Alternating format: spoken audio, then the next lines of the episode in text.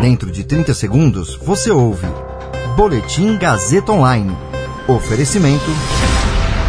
Se você tem muito o que dizer e quer escolher uma profissão para dar voz às suas ideias, a Faculdade Casper Libero é o seu lugar. Jornalismo, publicidade e propaganda, relações públicas, rádio, TV e internet. Todas as possibilidades abertas. Acesse casperlibero.edu.br e conheça as infinitas rotas que o mundo da comunicação oferece. Comunicação é mais do que uma escolha, é um modo de existir. Agora você fica bem informado e atualizado. Está no ar o Boletim Gazeta Online. Ministro da Justiça admite que não há prova de fraudes nas eleições em depoimento ao Tribunal Superior Eleitoral.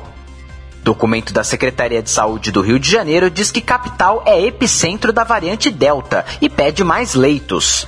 Eu sou Caio Melo e você ouve agora o Boletim Gazeta Online. O ministro da Justiça, Anderson Torres, prestou depoimento ao Corregedor-Geral Eleitoral, ministro Luiz Felipe Salomão, dentro do inquérito administrativo aberto pelo Tribunal Superior Eleitoral para investigar o presidente Jair Bolsonaro por ataques ao sistema eleitoral. A TV Globo apurou que o ministro da Justiça e o coronel da reserva Eduardo Gomes, que também foi ouvido pelo corregedor, admitiram que não há provas de fraudes nas eleições. Torres e Gomes participaram de uma transmissão ao vivo no último dia 29, na qual o presidente Jair Bolsonaro fracassou em apresentar qualquer prova de fraude nas eleições ou de risco de fraude na urna eletrônica em 2022. Os depoimentos dos dois convidados do presidente na transmissão foram as primeiras providências tomadas no âmbito do inquérito administrativo, aberto por decisão unânime dos ministros da Corte Eleitoral. Salomão determinou ainda que será inserido no inquérito o pedido do ministro Alexandre de Moraes, do Supremo Tribunal Federal, para apurar se a participação do ministro da Justiça na live do presidente pode ser enquadrada como propaganda eleitoral antecipada.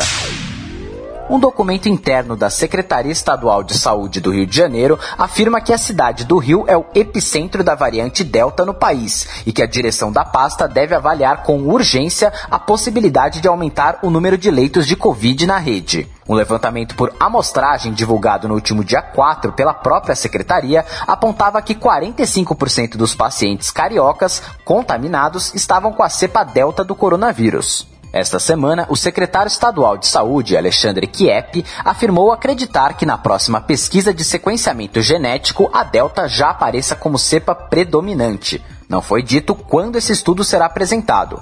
Além do Rio de Janeiro, ao menos outros quatro estados já têm circulação comunitária da variante Delta, segundo as secretarias estaduais de saúde: Distrito Federal, Paraná, Rio Grande do Sul e São Paulo.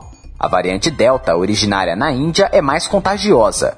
Ainda não se sabe, entretanto, se a cepa é mais agressiva contra o organismo. Esse boletim contou com suporte técnico de Agnoel Santiago, supervisão técnica de Roberto Vilela, coordenação Renato Tavares, direção da Faculdade Casper Liber e Gazeta Online, Wellington Andrade. Você ouviu Boletim Gazeta Online.